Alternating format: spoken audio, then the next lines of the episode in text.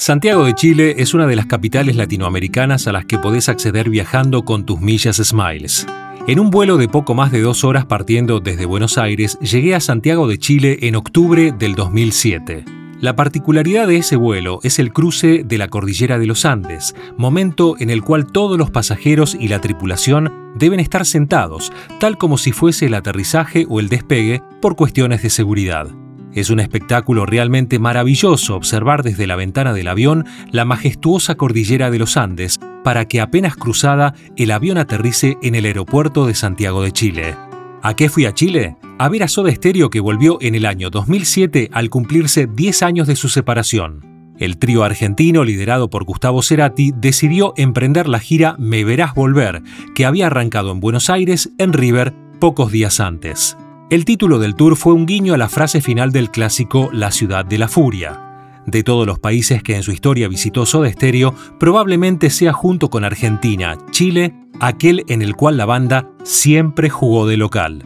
Esto se remite a comienzos de los 90, a la propia historia de Cerati, quien vivió en Santiago junto a su esposa Cecilia Menábar, criando a sus hijos y recibiendo como un chileno más.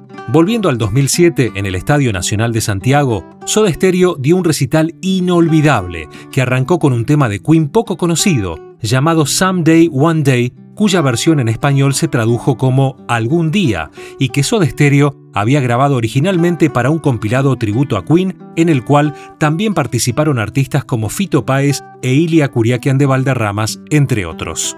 Después de esa introducción grabada del tema del grupo británico, el trío salió con una catarata de éxitos, empezando con el clásico Juego de Seducción. El setlist fue imbatible, un éxito tras otro.